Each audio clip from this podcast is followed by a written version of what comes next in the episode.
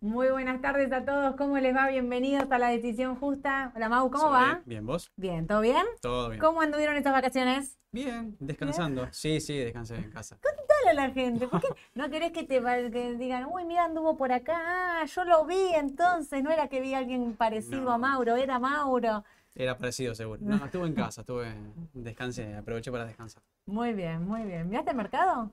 Porque te fuiste en una semana me, sí, me- me fui una semana justo. Justo. Parece que tuve el timing, timing. como para irme, sí, en una semana un poquito problemática, pero no, traté de... Las noticias me llegaban, Sí, sí, obvio. pero bueno. ¿Viste cómo le pasó al hijo de Ale que iba, Ale iba manejando, estaba en el sur y el hijo de Ale le decía, papá, sube el dólar. Los chicos Claro. te matan. Sí. Eh, bueno, zafaste. Me pasaba con mi Te mamá pasaba igual, ¿eh? con- Sube el decía, dólar, no quiero saberlo. No me lo digas, mamá.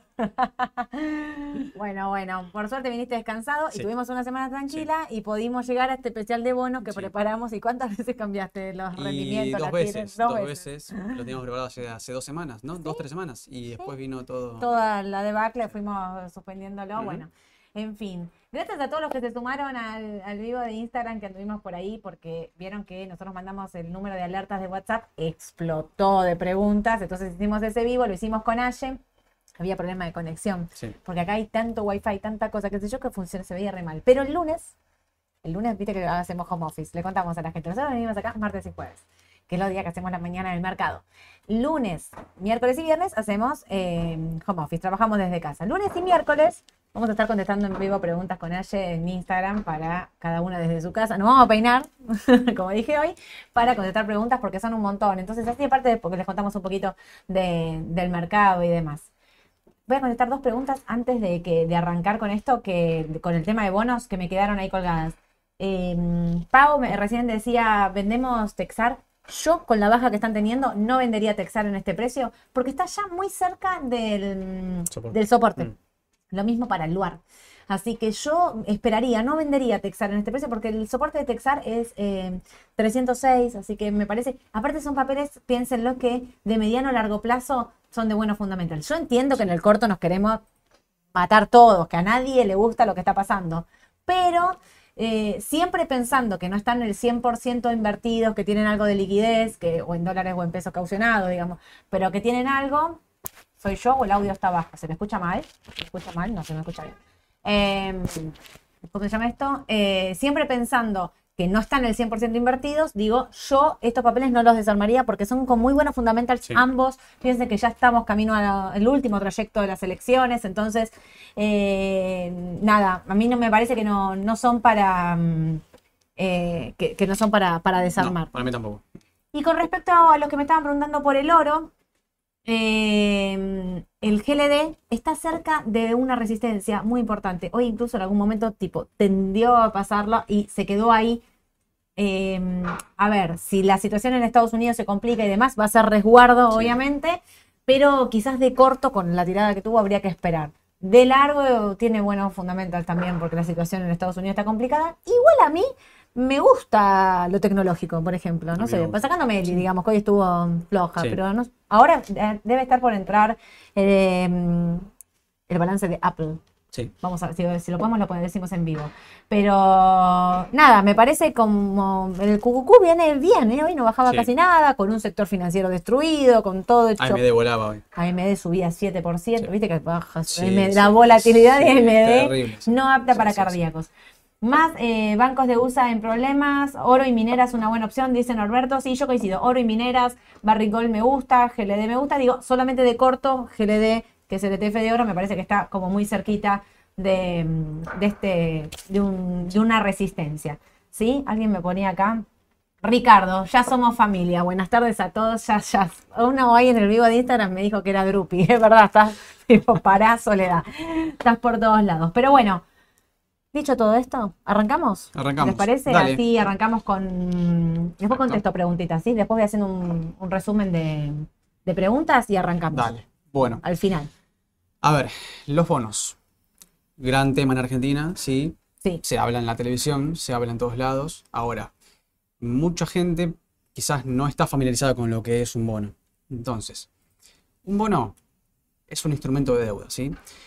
Para explicar lo que pasa en Argentina hoy, es necesario pasar por ciertos puntos teóricos que es- son necesarios, digamos, sin entrar en demasiado detalle, son necesarios que se entiendan, ¿sí? Vamos a hacer- tratar de hacer, digamos, lo, lo más claro posibles. Fácil y sencillito. Sencillo. Para que entiendan qué están comprando, porque es lo mismo de siempre, ¿no? ¿Qué estás comprando? ¿Qué estás comprando? Exactamente. Bueno, es un instrumento de deuda, ¿sí? Un gobierno, una empresa, emite deuda, emite certificados de deuda, ¿sí? Para Sí. captar fondos, ¿sí? Emite eh, estos instrumentos.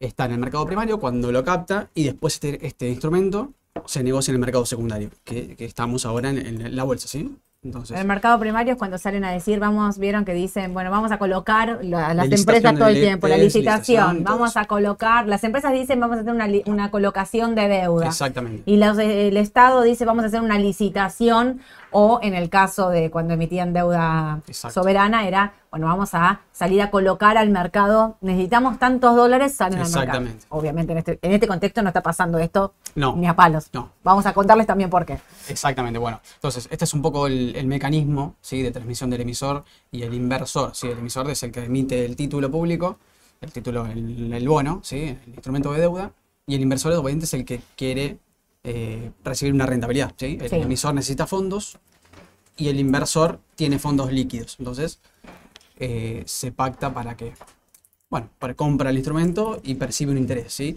Entonces, el emisor, partemos de esta base, el emisor le debe al inversor el 100% de capital, ¿sí? Lo que le- el inversor le prestó, entre comillas, y se compromete a pagar una tasa de interés de acá a que termine el bono, ¿sí? El bono tiene un vencimiento, una fecha de emisión y una fecha de vencimiento, ¿sí? Mm. Entonces, el bono se emite bajo un prospecto, bajo una ley, tiene un, tiene un procedimiento en cual, el cual se sigue, ¿sí? No es un acuerdo de palabras, sino más bien tiene un contrato, ¿sí? ¿Te puedo hacer una pausa ahí? Obvio. Esto que está explicando Mauro es clave. Ustedes saben que los bonos soberanos tienen un prospecto de emisión, que es esto que está diciendo Mauro. Se emite un prospecto donde están todas las cláusulas, cuánto paga, cuánto no paga, Exacto. tasa de interés, cuándo, cuándo y demás. Y tienen un montón de cláusulas, la cláusula, la cláusula pari passu, la cláusula de cross default, un montón de cláusulas se emiten con legislación Nueva York, con legislación argentina, pueden emitirse y llegamos a hacer eh, bonos con legislación eh, eh, de Londres, inglesa, digamos. Eh, es toda otra cosa. ¿Ustedes saben o sabían, les pregunto, que los bonos del tesoro, por ejemplo, no tienen prospecto de emisión? Claro. Los bonos del tesoro, una cosa es lo que emite la nación, Estado, y otra cosa es lo que emite el tesoro. El tesoro, que es el ministerio, hablando en criollo, necesita plata. ¿Qué hace? Emite un comunicado, así. Escribe alguien, vamos a que es la licitación de letras, de LEDs, los bonares, los TEC, todo. Emite una licitación, un comunicado donde dice que necesita el plante que va a salir a tomar tal fondo. Ustedes saben, no quiero ser tirabomba, pero sí quiero que sepan todo esto, que cuando mm, se reperfiló allá por el 2019, solo se reperfiló lo que era la deuda del tesoro. Porque no tiene un prospecto de emisión. Claro. Al no tener un prospecto de emisión, tiene otros tipos de cláusulas, otro tipo de contenido legal. Entonces, lo que pasó es que, por ejemplo, si vos emitís y no pagas un bono, ya eh, estás con las cláusulas, digamos que se activan las cláusulas de- del exterior, donde te obliga a llevar a toda la nación en default. Ustedes fíjense que cuando fue el, el reperfilamiento del 2019, la Argentina no entró en default. Claro. Esto era porque eran bonos del tesoro. Exacto. Aprovechando ahí que estabas hablando de Exacto. emisión y cómo se emiten, hay una, es una diferencia abismal, ¿eh? No es un dato, un dato menor. Exactamente. Entonces, bueno, el- entonces el emisor, digamos, se compromete a pagar un capital, ¿sí? Y, un- y devuelve un flujo de fondos, ¿sí? Bueno, el capital puede ser, digamos, puede devolverlo todo al final o puede devolverlo por partes, ¿sí? Ahora vamos a diferenciar ese tipo de bonos. Bueno, el capital principal, obviamente, que es el valor nominal del título, ¿sí? Más los intereses que son los cupones. Eso se va a ir sumando para que eh, el, el inversor perciba, o sea, sea otra vez retribuido con el capital que puso, ¿sí? Que compró el bono, más los intereses, que es el, el- la, la tasa Yo de te interés. presto plata y vos me devolvés los 100 que te presté más un interés Exacto, por el tiempo que lo tuve. exacto. Aclarando, este tip- estos intereses ya están pactados en el contrato, no tienen que ver con la tasa de interés que se habla en, en la televisión, en todos lados, que es la TIR, que es, la- el, es el rendimiento requerido, que ahora después lo vamos a ver. Esto ya está pactado, ¿sí? Yo te pago un 5% anual, te pago un 10 anual, semestral o trimestral, depende de la renta. En los bonos son estos bonos, eh, los eh, estos eh, dólares que van a cobrar ahora el 9 de Claro. julio. En el prospecto de emisión ya dice que todos los 9 de enero y todos los 9 de julio Exacto. ustedes van a cobrar una determinada cantidad de dólares y hacen el flujo de fondos Exacto. donde ya está escrito y pactado, valga 20, valga 50 o valga 80, ustedes van a cobrar los que tienen L30 25 centavos de dólar Exacto. el 9 de julio, por ejemplo. Exacto. Por Es eso- fijo eso. Por eso se llaman instrumentos de renta fija. ¿sí? Uno conoce el flujo de fondos de antemano. Este es el flujo de fondos. Exacto. Y cuando se refiere en el mercado, cortan cupón, hablan de que el bono paga interés. ¿sí? Exacto. Eh, como les digo, el interés puede ser trimestral, semestral, eh, mensual en algunos casos. ¿sí? Eso depende del prospecto. ¿sí? Bueno, tipos de bonos. Vamos a pasar rápido. Bono bullet. El bono bullet, quizás uno de los más utilizados en el mercado, es cuando el bono te devuelve el capital, solamente te paga intereses en la vida, durante la vida del bono y paga capital al final, ¿sí? O sea que durante la vida vos tenés solamente rentas, ¿sí? Cupones de intereses. Bono amortizable se va distribuyendo la amortización, o sea, la amortización de capital devuelve capital por partes, ¿sí? Obviamente, si uno compara bullet con amortizable, en un contexto normal, ¿no? Mm. El bono amortizable es menos riesgoso. ¿Por qué? Porque uno percibe el capital mucho antes. Entonces, el riesgo es menor. ¿sí? Las, las perpetuidades son los bonos perpetuos. Existen bonos perpetuos, para el que no lo sabía, son bonos que no terminan, ¿sí? no tienen eh, finish, no tienen eh, No vencimiento. tienen vencimiento. Pagan renta, pagan renta, pagan Eterno. renta y pagan renta. ¿sí? También hay un cálculo para después para el que quiera, después lo puede escribir por privado para lo que es duration y demás. Obvio. Después lo vamos a ver, pues no quiero adelantarme. Cupón cero, no paga intereses. Mm. Cupón cero es un bono en el cual generalmente se emite a descuento. Un bono puede emitirse a descuento, quiere decir que se emite por debajo del valor nominal. Entonces, lo que percibe el, el inversor es la diferencia entre lo que pagó y lo que va a percibir al final. ¿Sabes qué es cupón cero para los que entienden? La letra. Claro, Las LEDs, Claro. que la S31Y3 vale, no sé, voy a decir, no me acuerdo. Salió a cotizar a 98 y va a Claro. pagar 100. exacto. Esa es la diferencia. Esa es la diferencia. Ese es un eh, cupón cero. Exactamente. Bueno, esto lo pasamos rápido. Principales condiciones de emisión. Bueno, emisión, lo que les hablaba sobre recién, el contrato. Si el contrato, eh, ¿de qué trata el bono? ¿sí? ¿Qué tipo de bono estoy? Dale que Agustín está estudiando para rendir examen de idoneidad. Ponete las pilas, explícale bien. Dale, así obvio. tenemos un colega. Éxitos ahí. bueno, conceptos claves para entender un funcionamiento de un bono, porque si yo empiezo a hablar de duration, de convexity y demás, nadie va a entender nada, ¿sí? Sé que hay personas que están, digamos, de no lo se más asusten, básico. es un chino eso. Es un chino, esto yo lo voy a hacer lo más fácil posible, ¿sí? Conceptos financieros de valor futuro y valor presente, ¿sí? Conceptos básicos en finanzas para entender cómo funciona un bono. Un valor futuro es, yo tengo un capital hoy Sí, y capitalizo el interés para llegar a un valor futuro, ¿sí? sí. Entonces yo tengo el valor presente y capitalizo, es el famoso 1 más i a la n para llegar a un valor futuro. ¿Bien? Entonces yo, ese es el, val- ese es el precio del tiempo, del dinero, digamos, ¿no? El precio de tiempo del dinero. Bueno, valor presente es, lo- es a la inversa, ¿sí? Es yo tengo un valor futuro y lo descuento a una tasa de interés, que es el 1 más i, para llegar a un valor presente, ¿sí? Esto es clave. ¿Por qué? Porque vamos a ver cómo se compone, cómo se arma ahora el precio del bono, ¿sí? El precio del bono es el valor de flujo de fondos, la sumatoria de los flujos de fondos descontados a una tasa de interés. ¿Sí? La tasa de interés, vamos a ver, es la famosa TIR. ¿Bien? La TIR, cuando se habla del rendimiento requerido del mercado hacia los bonos, en este caso argentinos, ¿sí? Bonos en dólares, bueno, ¿por qué cuando sube la TIR baja el precio? Bueno, por el mismo matemática, ¿sí? Es la tasa interna de retorno lo que hace que al, al agrandarse, digamos, ¿sí? Al pedir más rendimiento, el denominador de la, de la fracción crezca, ¿sí? Ajá. El cupón está fijo, el cupón ese es del contrato, el C1, C2, CN, ese es el cupón que no se mueve, eso no tiene movilidad en el mercado, eso es lo que vas a cobrar, ¿bien? Puede ser amortización más capital, solo, eh, perdón, interés más capital, o puede ser solo interés, pero eso no se mueve, entonces Claro. si la TIR crece, el denominador crece, y entonces la fracción hace que sea más chica, entonces la sumatoria del flujo de fondos hace que el precio sea más chico. Sea más chico. La TIR es la tasa, la tasa de mercado que iguala el flujo de fondos futuro a valor presente, o sea, al precio. ¿sí? Entonces, por eso es que eh, siempre se habla de inversa de rendimiento y precio. A ver, ahí no nos pueden ver, me parece. ¿Están bien, ¿Nos están viendo bien? Porque yo veo acá que Omar pone que no nos puede ver. Berizzo dice que no nos puede ver. Pero estamos saliendo bien. que alguien nos Muy confirme, ¿no? porque acá nos dicen que sí, Estamos pero bien. Por las dudas. por las dudas Chequeo. esperamos la confirmación, el, chequeo de alguien para avanzar. Mientras, mientras me he tocado. ¿Vieron que estamos siempre diciendo, más bajan los bonos, más sube la TIR? Bueno, tiene que ver con esto. Exacto. El otro día alguien me hizo una pregunta que me pareció muy copada, es, ¿por qué cuando el bono valía, ¿estamos bien? Sí, yo nos veo bien, sí, sí, ahí está, vamos. Vamos, vamos, vamos. ¿Por qué cuando, Mauro, ¿te puedo hacer una pregunta ya? Sí, obvio. Eh, cuando el bono estuvo 18 dólares, hablo de la L30D, Sí. tenía TIR del 50% Sí. aproximadamente. Ahora vale 21 y tiene TIR de casi el 56%. Me preguntaban, ¿cómo puede ser eso? Está más arriba y tiene una TIR más alta. Sí. Una cuestión de factor tiempo. Claro. El tiempo influye también eh, en los rendimientos, ¿no? Sí. Digamos, el vencimiento. Cuando haces la cuenta, el vencimiento. Exacto. Exacto, porque vamos a ver un concepto clave que es la duration. ¿sí? Eh, esta es la relación precio-rendimiento. Bueno, ustedes vean, es, obviamente es una relación inversa, ¿sí? a mayor rendimiento requerido, que es la TIR exigida por el mercado, el precio va a ser menor. ¿bien? Entonces siempre es una curva con pendiente negativa. Se habla con curva de pendiente negativa. Bueno, definiciones Bueno, en eso, perdóname, en Sí. eso de la rendimiento, precio.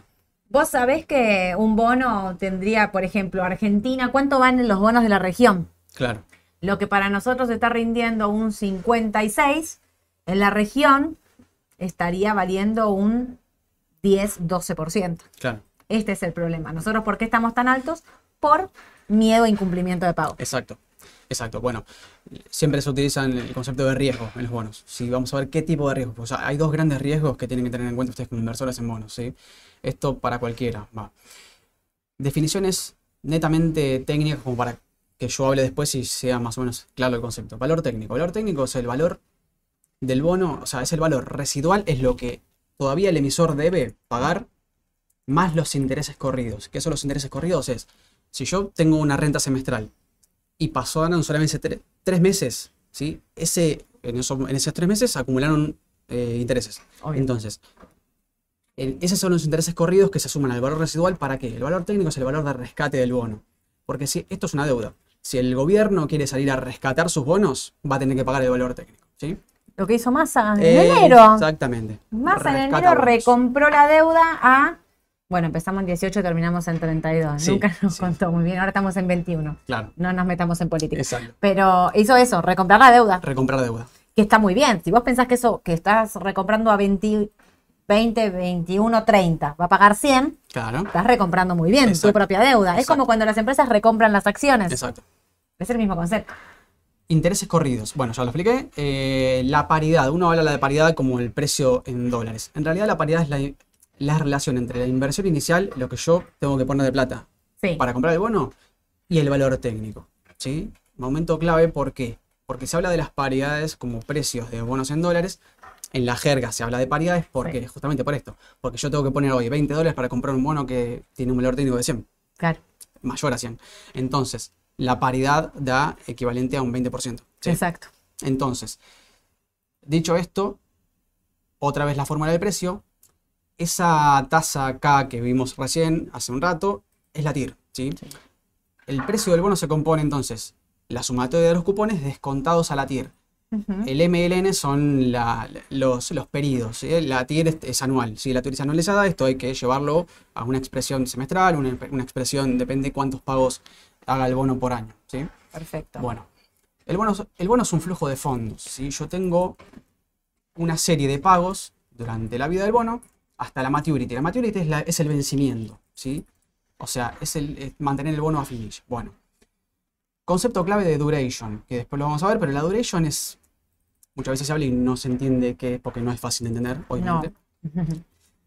Piensa en la duration, justamente como este dibujito que es clarísimo, eh, es el punto pivote que equilibra el peso de los flujos de fondos. Porque a decir, equilibra el flujo, el flujo de fondos, me van a decir, bueno, ponerlo en el medio y ahí está equilibrado. Bueno, no, porque no es lo mismo el peso de a la izquierda que a la derecha. ¿sí? Y no por justamente por el último last cash flow, que en realidad ese es el, el vencimiento de... O sea, ese, ese- esto sería un bono bullet, ¿no? Donde devuelve el capital al final. No. Los cupones tienen peso, ¿sí? El flujo de fondos tiene peso.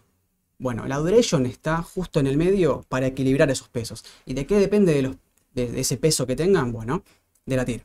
¿Por qué? Porque los flujos de fondos van a ser descontados, ¿sí? Entonces, no es lo mismo descontar los primeros flujos de fondos a una TIR que descontar esa TIR los últimos. Los últimos pierden peso cuando la TIR sube, ¿sí? Por el concepto de eh, descuento compuesto, ¿sí? Es lo mismo que lo explicaba antes, o sea, valor futuro, interés compuesto. Valor presente, descuento compuesto. Entonces, Mm. por eso se habla también, bueno, se habla no, ocurre que cuando la TIR sube, la duration cae, ¿sí? Claro. ¿Por qué? Porque va a equilibrar los flujos de fondos hacia al valor presente, ¿bien? Y ya lo vamos a ver. Es lo que estaba hablando, acá, duration. La fórmula de la duration lo puse acá, tipo ilustrativo. asusten, No se asusten, eso, no, no, no hace falta que lo sepan, no, no tiene nada que ver. Mientras interpreten Esto la también duration, para que interpreten los conceptos. Claro, cuando miran, eh, cuando alguien dice algo de duration, esto, lo otro, a qué se está, a, a qué se está refiriendo, Exacto. ¿sí? Pero no es que tienen que saber calcularla o No, que en cualquier página buscan, están todos los datos ya recontra calculados, la ¿no? tienen que interpretar. Exactamente. La duration está medida en años, ¿sí? Así como la escuchan, está medida en años. Ahora, ¿qué son estos años? Bueno, como les decía, cuanto más largo sea el bono, más riesgoso es, ¿sí? Más, más adelante en el tiempo voy a percibir mi capital, voy a, voy a recuperar mi capital. Bueno, En una curva normal. exacto, en una curva normal. La duration es un concepto que se mide en años y medi- mide el riesgo, ¿sí? ¿Por qué? Porque la duration está diciéndote, bueno, ¿cuántos puntos varía el precio del bono por cada variaciones de 100 puntos básicos en la TIR? En castellano, cuando varía la TIR 1%, ¿cuánto me varía el precio del bono? ¿Sí? Entonces, me yo tengo una, entonces yo tengo una duration de 3, quiere decir que mi TIR, si la TIR varía en un 1%, mi precio varía inversamente en un 3%. A grosso modo. Ahora vamos a ver que después están otras medidas para calcular, Exacto. digamos, exactamente eh, eh, la variación del precio del bono. Bueno, Sí. este dibujo lo mismo. Eh, cada pago que hace el bono, la duration se va moviendo porque va equilibrando los flujos de fondos. ¿sí? Si la TIR, esto si, cuando la TIR no cambie. Bien, bueno. Lo mismo, duration está en años, está descontada la TIR. Por eso la TIR es inversa. ¿sí? Tiene una relación inversa con la duration. modi- En este caso, bueno, ajuste, duration modificada. Es la duration traída a descontada la TIR. ¿sí? Sí. Es, un- es una leve aproximación, un poquito mejor, para calcular el riesgo eh, se Del bono. utilizan duration modificada. ¿sí?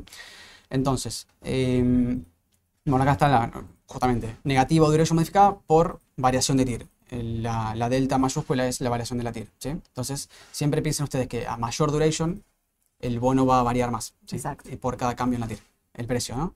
Entonces, Por eso los más largos serían más riesgosos. Exacto. No es lo que ocurre, o sea, un bono largo al 2041, como tenemos acá, más se mueve, más varía la TIR. Acá, en este momento, eh, tenemos la curva invertida, entonces pasa al revés, exacto.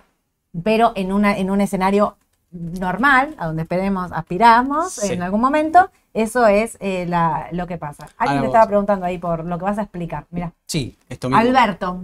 Alberto preguntaba justo esto. Esto mismo. Bueno, Sí.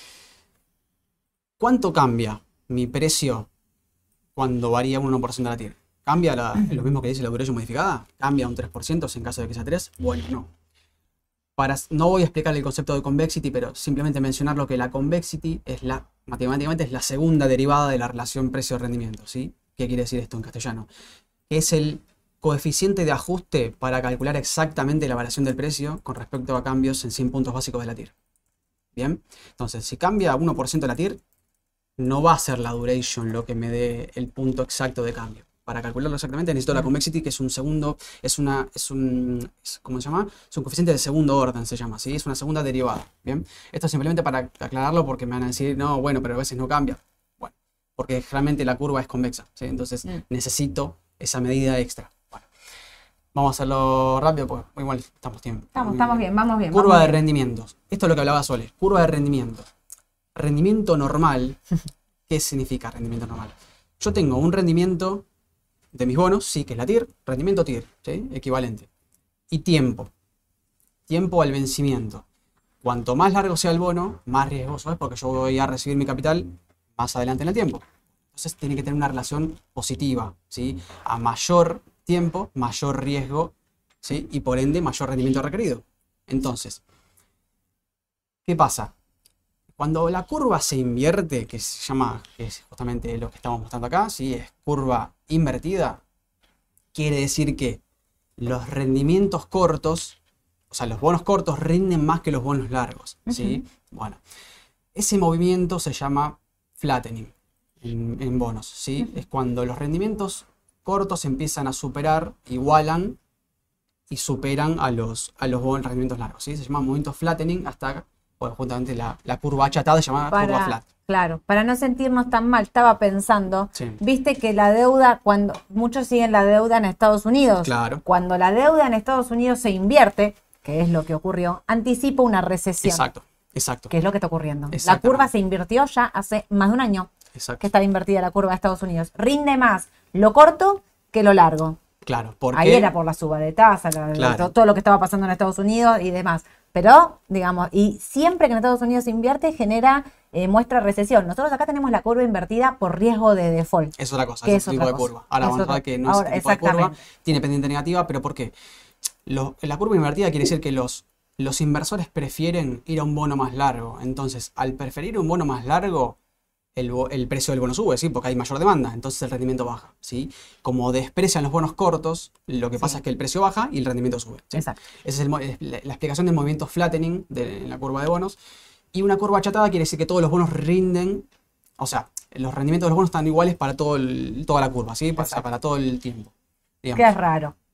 Es raro porque generalmente lo- el movimiento, la curva flat dura un poco nada más. Sí. O sea, dura, es momentáneo hasta que pase. Cuando, cuando esté la curva normal y pasa a, a invertida, aquí se hace el movimiento flattening. Cuando pasa al revés, que pasa de invertida a normal, el movimiento se llama steppening. ¿sí? Son movimientos que van a leer ustedes que significan eso. ¿sí? Claro. Alguien estaba preguntando, listo, pregunta si queda grabado. Sí, quédate tranquilo. Te tenés que ir, pues te tiene que ir a las 18. Anda tranquilo, que Sí, esto claro. queda acá. Ustedes están suscriptos al canal de Raba Bursátil, entran a Raba Bursátil en YouTube, buscan en vivo y ahí aparece la decisión Exacto. justa. Todo esto queda grabado. Así que vayan tranquilos, no hay ningún problema. Bueno, esto es lo que tenemos hoy en Argentina. Bueno, perdón, esto es la curva de rendimientos en Argentina en diciembre del 2001.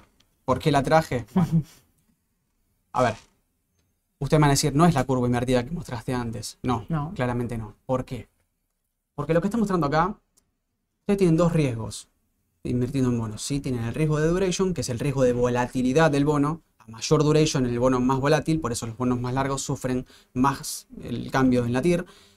Y después tienen el riesgo de incumplimiento, como decía Sole.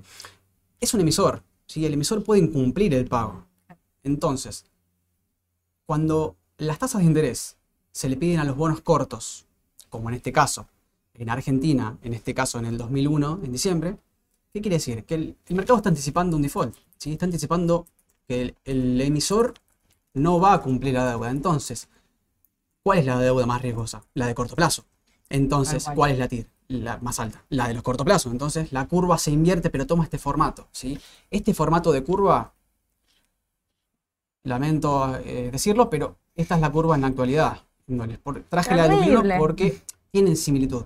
Mucho. Acá está diferenciada entre la curva, la curva ley Nueva York y la curva ley local, ¿sí? La curva, como le decía Sole, es un contrato emitido, ¿sí? Bajo una ley.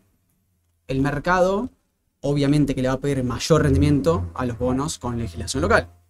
Porque en realidad la legislación, claro, la legislación Nueva York, en este caso, el mercado entiende que ante un litigio, el, inver- el inversor tiene más probabilidades de salir con éxito, ¿no? Entonces, Claro. la TIR que se le pide a un bono, el mismo bono, ¿eh? con el mismo flujo de fondos, con legislación local, no va a ser la misma que la que se le pide a un bono con legislación extranjera. Se le va a pedir mucho más rendimiento, o por lo menos unos cuantos puntos más, como ocurre ahora, a los bonos con legislación local. Entonces tenemos dos curvas distintas. Pero la curva, en definitiva, tiene mucha similitud. Sí, con tires mucho más alta de lo normal. Esto no es normal. Bono no puede rendir un 50, 60%, 70%, 80% en dólares. Si Es queremos sobrevivir. Nadie lo paga. Ustedes imagínense que para comparar, los bonos de tesoro americano rinden un 1%, Sí. un 1,5%, pueden llegar a rendir un 2%, depende. Bueno, esta es, digamos, las paridades La de los realidad. precios. Esta es la realidad argentina hoy. Esto fue al cierre de ayer, esto lo puse ayer, Sí. al 3 de mayo. Los precios hoy están en 22%, ¿sí? O sea, 22 dólares. O sea, la paridad está en 22% porque el valor técnico está- sigue siendo 100, porque Claro. no amortizó el bono. Miren la diferencia, puedo marcar una cosita ahí, me gusta eso. Sí. La diferencia entre el AL30D y el GD30D. Miren, 56.8 y 43.9. Exacto.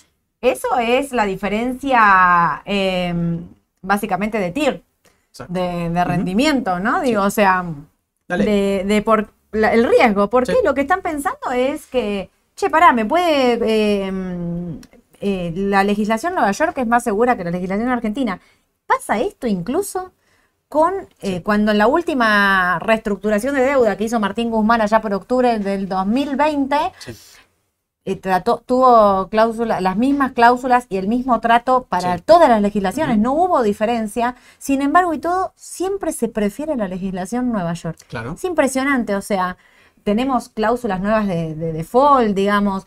eh, sin embargo, así y todo, siempre se sigue eligiendo la Sí, legislación sí. Nueva York como una cuestión más segura, siempre pensando que acá te puede, o sea, a- alguien pensando que si llegara, para mí por las cláusulas no podrías pagar una cosa y no la otra, pero No. saltarían la deu- Mm. saltaría un desastre en todos lados, pero digo, pensando en eso, muchos dicen, bueno, si tengo que litigar, prefiero sumarme a lo de Claro. afuera, no porque uno de nosotros vayamos a litigar, ninguno de nosotros podría pagar un buffet de No. abogado en Estados Unidos No, no. para esto, pero sí que estás como con ese grupo de gente, te sentí como me van a salvar. Claro.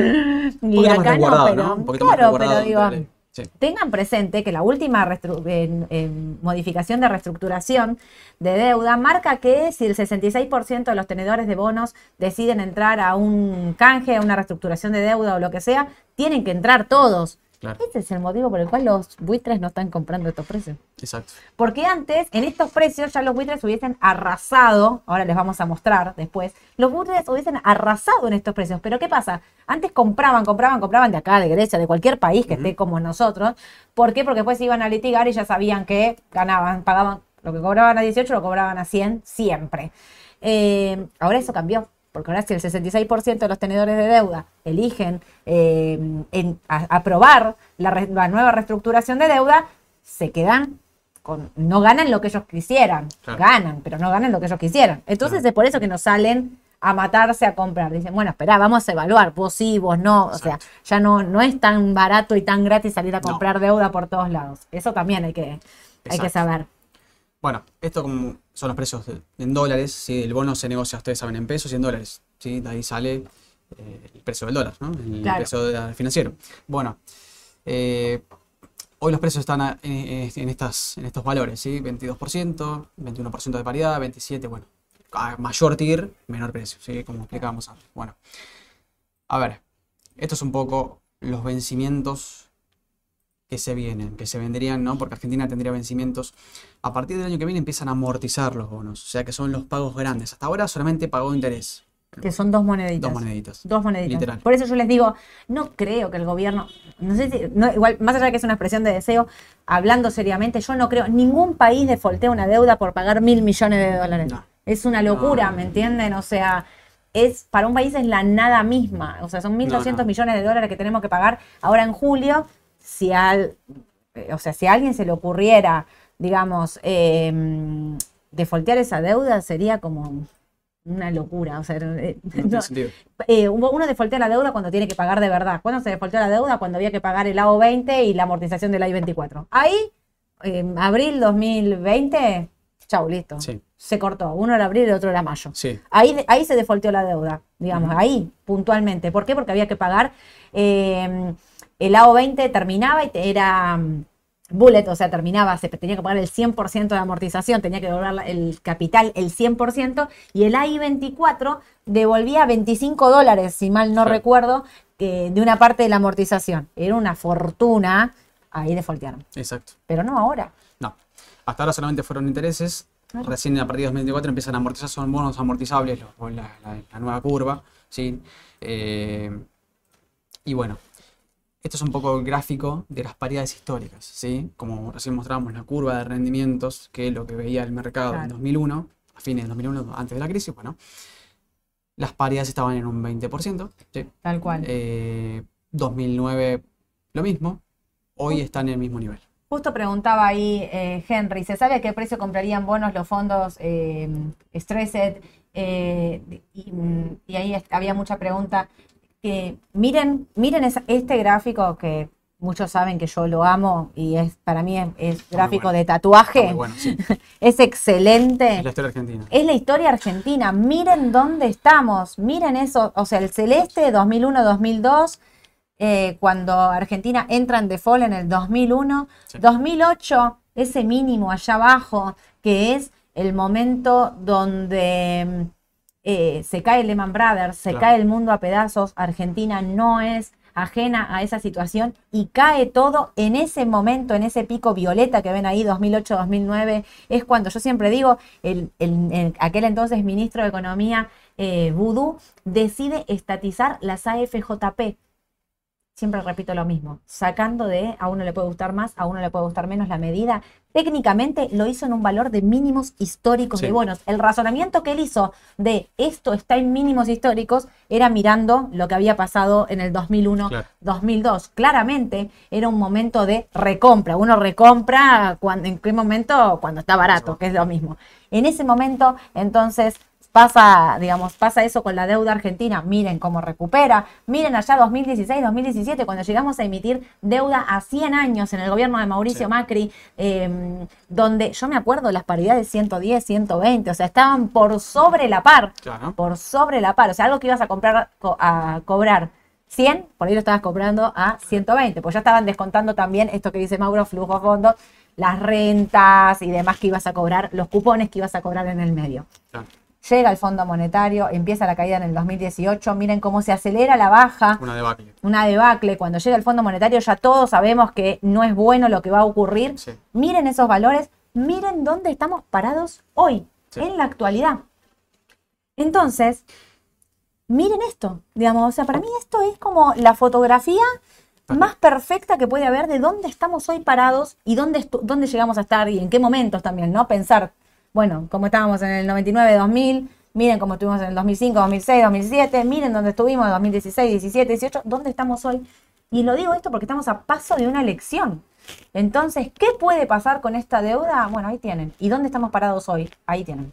Digamos, para mí es como el resumen más importante de cuando dicen ya los tengo, bueno, ya los vendo, ¿viste? Porque una cosa es comprar ahora, yo siempre digo, para el corto, para el largo, está la intervención del Estado. o sea, tenés un montón de cosas de la variable, pero digo, el- para el largo plazo, para el que los tiene comprados de largo plazo, y a mí me parece que, mm, que de largo plazo no los podés vender. Y me voy a quedar con una pregunta. Alguien preguntó algo si se puede reestructurar, espera que porque se me fueron, porque eh, ¿qué pasa con los bonos que, Salvador, qué pasa con los bonos que ya fueron reestructurados? No pueden de nuevo, ¿no? Sí, la realidad es que sí, o sea, no podrían, no tendrían. O sea, uno piensa y pregunta, qué miedo si ya estos bonos ya son el, A- el AO20, el AI24, el discount, Claro. como ya le hiciste una quita, ya lo reestructuraste. claro. ¿Hay posibilidades de que esto ocurra de nuevo? Sí, claro Sí, que hay sí, posibilidades. que- y, y el LATIR te lo demuestra. Sí. Porque estás casi en TIR del 2001, que es lo que Mauro mostraba Exacto. antes. Claramente eso sí puede ocurrir. La verdad, eh, eh, eh, genera temor en el corto plazo. Sí, claro. Por eso estamos hablando de que esto es una inversión de riesgo altísima. Pero yo también me refiero a ustedes que tenían AO20 y AI24 y ya están hasta acá de estos bonos, que, que encima les pasa esto y decís, los quiero tirar al tacho. Sí. Y yo la verdad que si ya te bancaste una reestructuración, quizás en este momento no, no los vendería. Y si tuviese de corto plazo una posibilidad de, de riesgo, digamos, de asumir una porción de riesgo en mi cartera, lo evaluaría también, Sí. entendiendo que es un gran riesgo. Pero espera, eh, que quiero... Carlos pregunta, Soledad, ¿la diferencia de TIR entre el GD30 y el AL30D no es por el precio? Sí, claro, si lo miras en dólares, ahora después lo tenemos, no me quiero adelantar, pero si lo tenés en dólares, van a ver que, ahí está, ¿es esto? Brecha paridad, GD30D, AL30D. Miren dónde estamos. O sea, miren esas diferencias de precio entre uno y otro. Fíjense que siempre hubo brechas, en algunos momentos se acercan, en algunos momentos se alejan. En este momento estamos en una brecha máxima, casi de eh, el 30% Sí. que hay de brecha entre uno y el otro. Esto se da aparte por un factor, porque el gobierno está interviniendo por AL30D, ellos mismos lo dijeron, no estoy diciendo nada nuevo, están interviniendo por AL30. Entonces, al estar interviniendo por ese bono, el AL30 cae mucho más fuerte cuando miran los días de intervención del, gobierno para frenar la corrida cambiaria. Lo que pasaba es que la- la- el AL30 se destruía en pesos y en dólares. Entonces, cuando mirás cuánto vale uno, uno vale 21, el otro vale 27, bueno, ahí está eh, la diferencia entre uno y otro. Pero claramente, eh, digamos, por eso digo, al especulador va el, a la L30D, el que va a comprar para decir, bueno, compro y me quedo, qué sé yo, y vayan por la legislación Nueva York, a pesar, digo, porque alguien antes escribían como el miedo no es sonso, no, claro, van a ir por la legislación Nueva York, Seguro. pero para mí igual, digo, no sé hasta qué punto, no, no, no sé, ahí como que debato un poco con el tema de No, a ver. la parte legal, me sí, parece. ¿eh? a ver, la diferencia entre uno y otro es la legislación, ¿sí? Por eso se le pide más tiro a uno que a otro. Pero yo creo que si se reestructura toda la deuda, a ver, por más ley que tenga detrás, eh, a ver, el mercado está asumiendo hoy que se defaultea todo, ¿sí? Porque hoy el GD30 Mm. también tiene una TIR muy alta, ¿sí? Claro, Entonces, eh, lo que está asumiendo el mercado es que va a haber una quita de capital, por eso el valor técnico no vale 100 claro. para el mercado.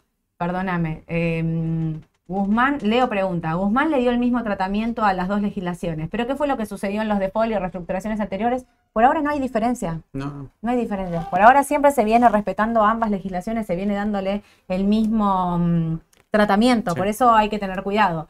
Eh, Alberto pregunta si sería para hacer un arbitraje entre estas especies. Muchos la están haciendo. Muchos la hicieron cuando estaba en 2021 porque decían es un histórico, es un máximo histórico. Muchos después vi que decían, bueno, 23, 24 también. Ahora que está casi en 30, hay un montón diciendo, ¿cómo la hice en 21? Me quiero morir, me pasé de un bono al otro y miren lo que pasó. Que estén en esto no quiere decir que esto sea el máximo. No. O sea, esto, no sé, la L puede seguir bajando y el GD no, y entonces que esa brecha se amplíe. Digamos, es una posibilidad Sí.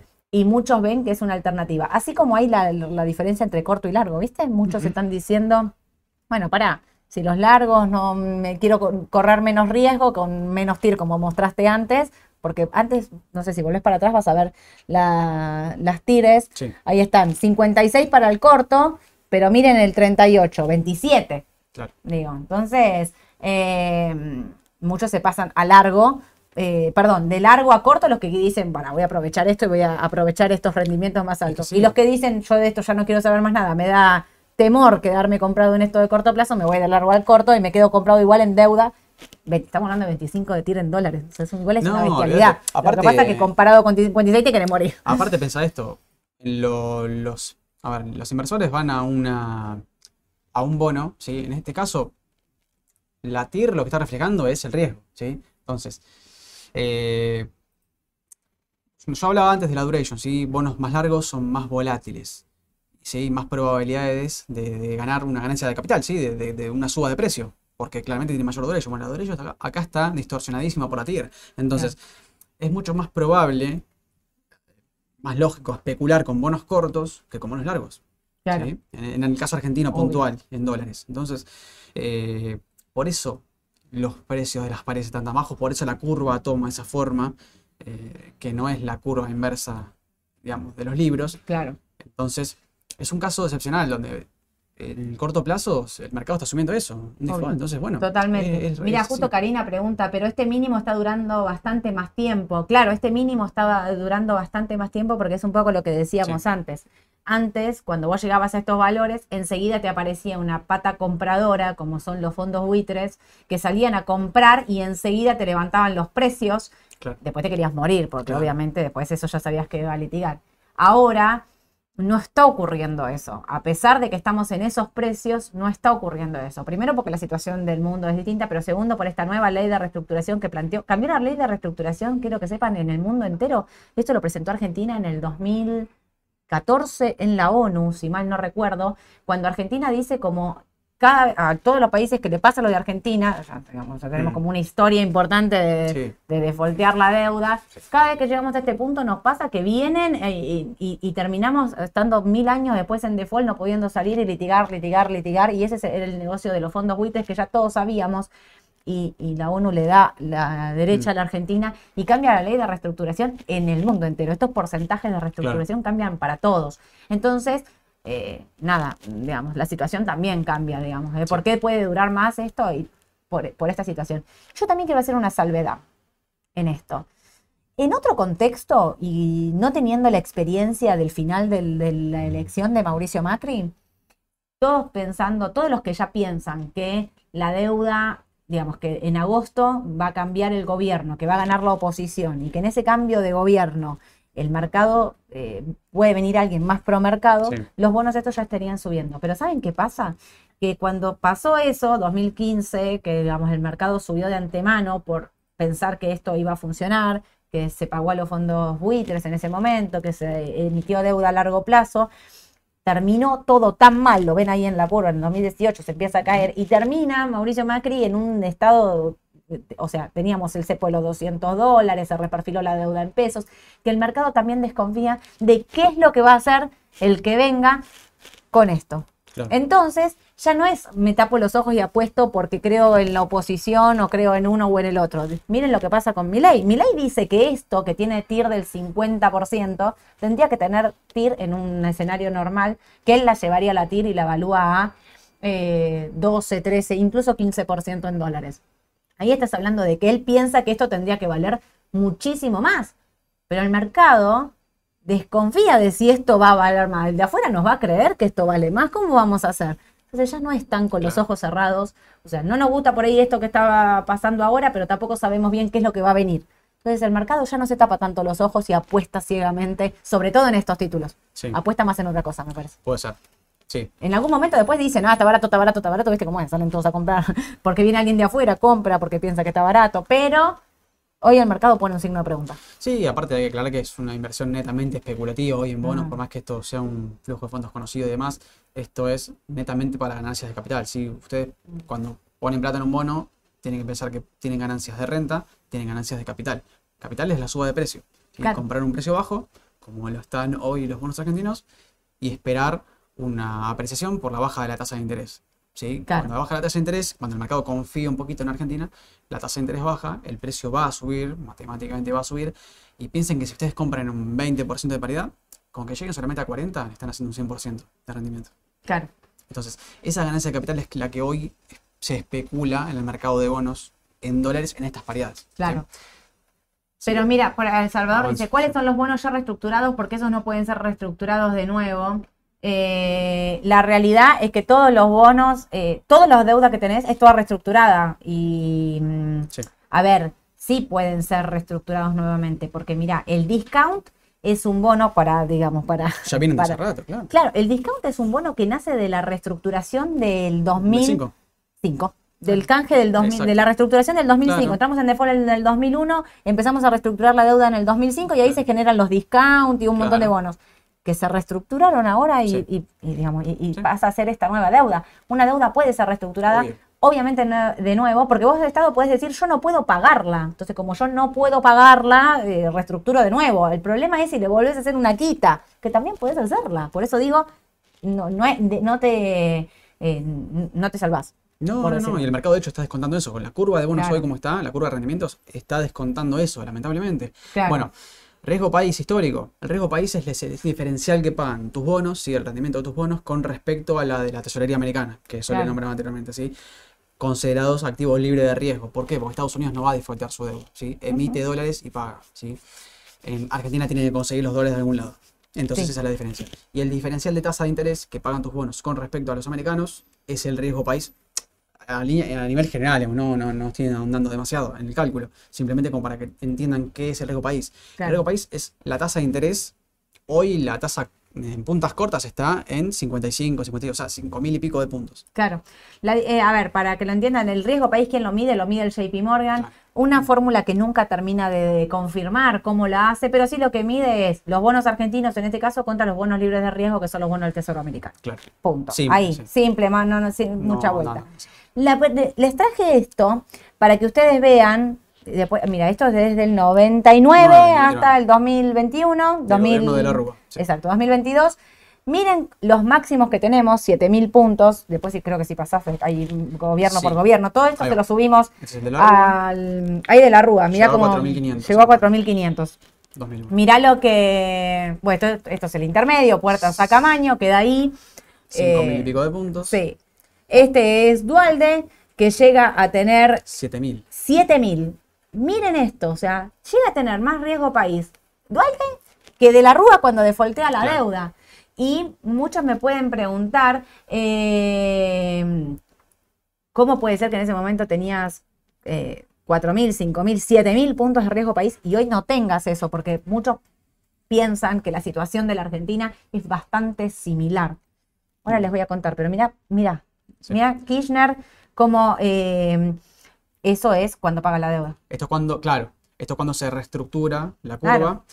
Y logra bajar el riesgo país, re- los rendimientos bajan de 7.000 puntos, que en realidad el rendimiento de 7.000 puntos significa que la TIR promedio está en 70%. O sea, Claro. imagínense que las puntas cortas en ese momento estaban arriba del 80%.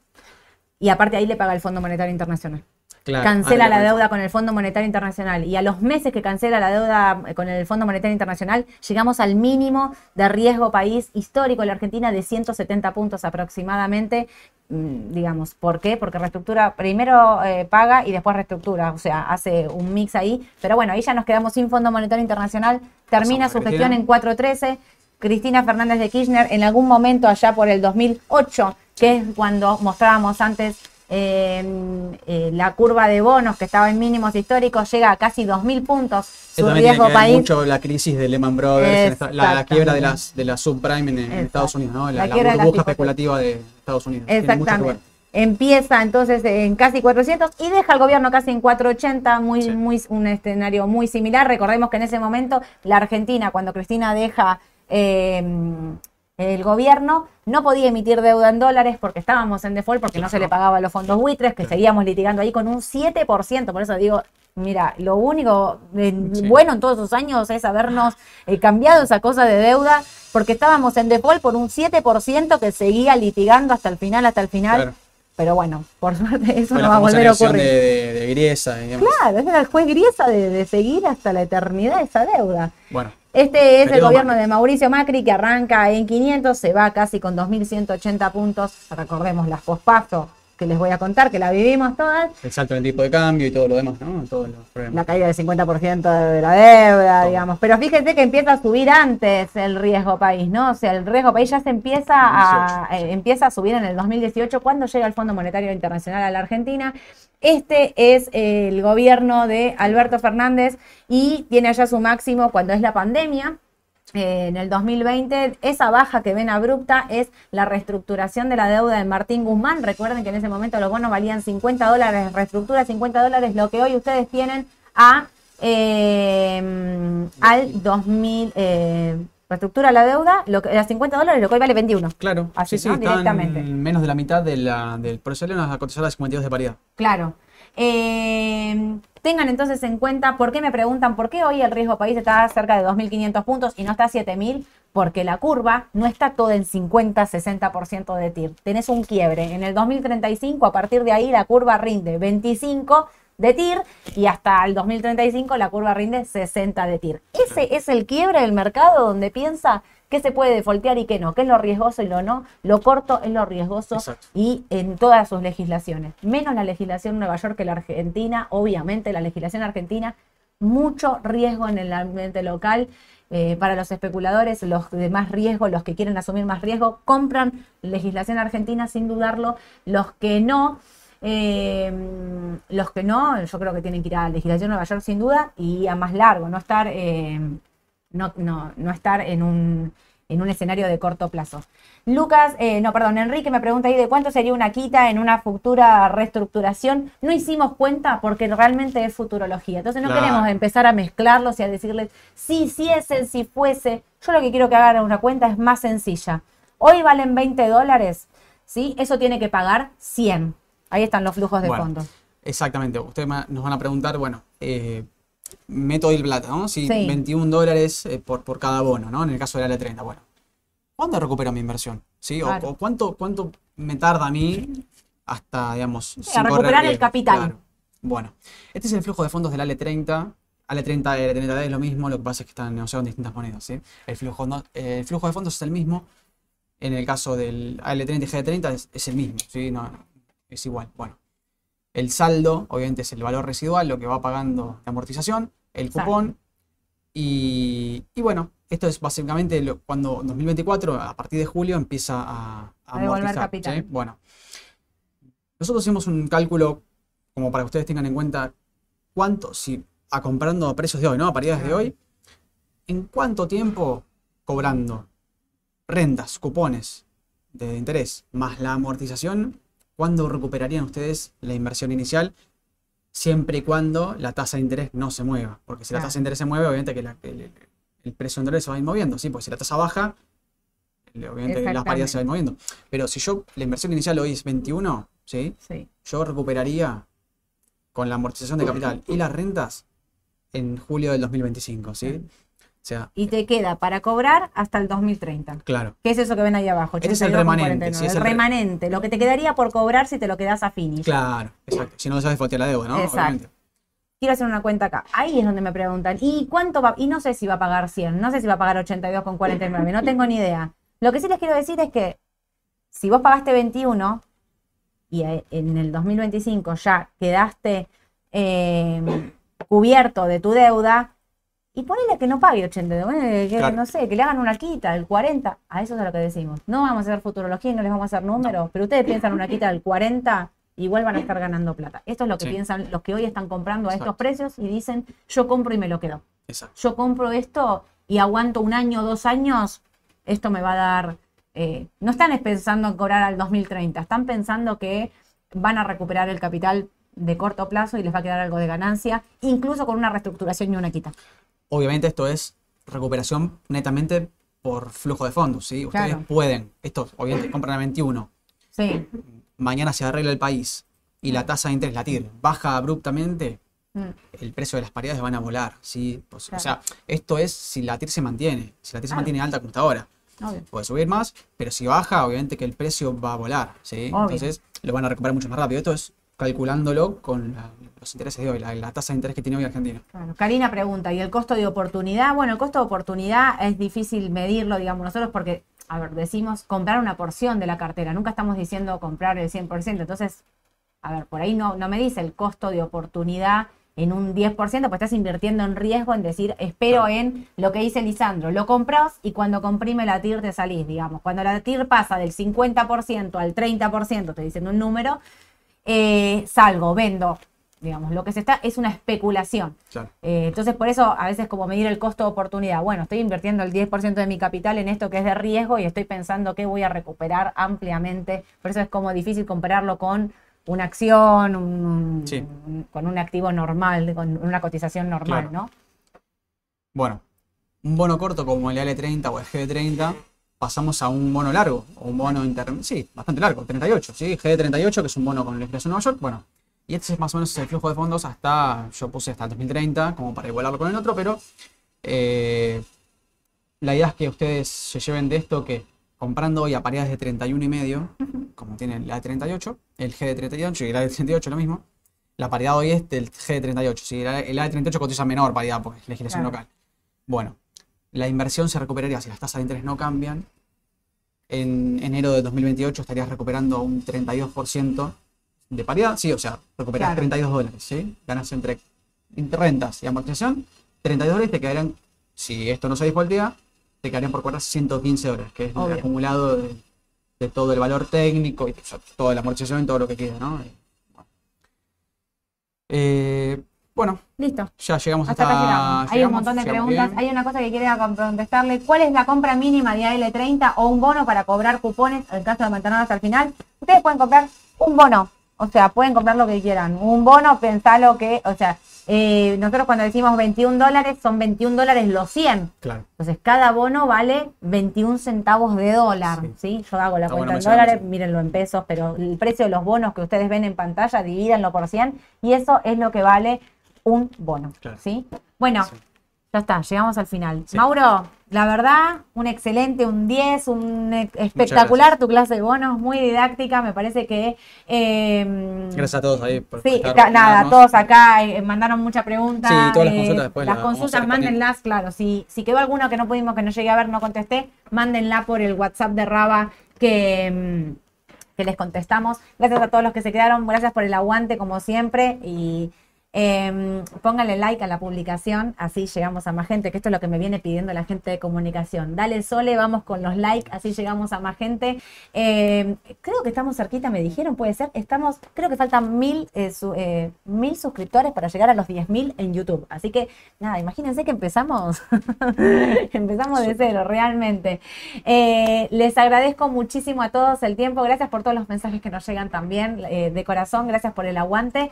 Mauro, todas las preguntas de bono las contesta Mauro, ¿eh? Está, está, todo, todo a Mauro, todo a Mauro. Muchísimas gracias, nos vemos el Martes 9.45 en la mañana del mercado. Mañana les mando audio para contarles qué es lo que está pasando. A las alertas, ojo con las alertas de Tenaris, IPF, eh, Vista y Petróleo. les mando un saludo a todos. Que tengan una excelente tarde. Chau, chau.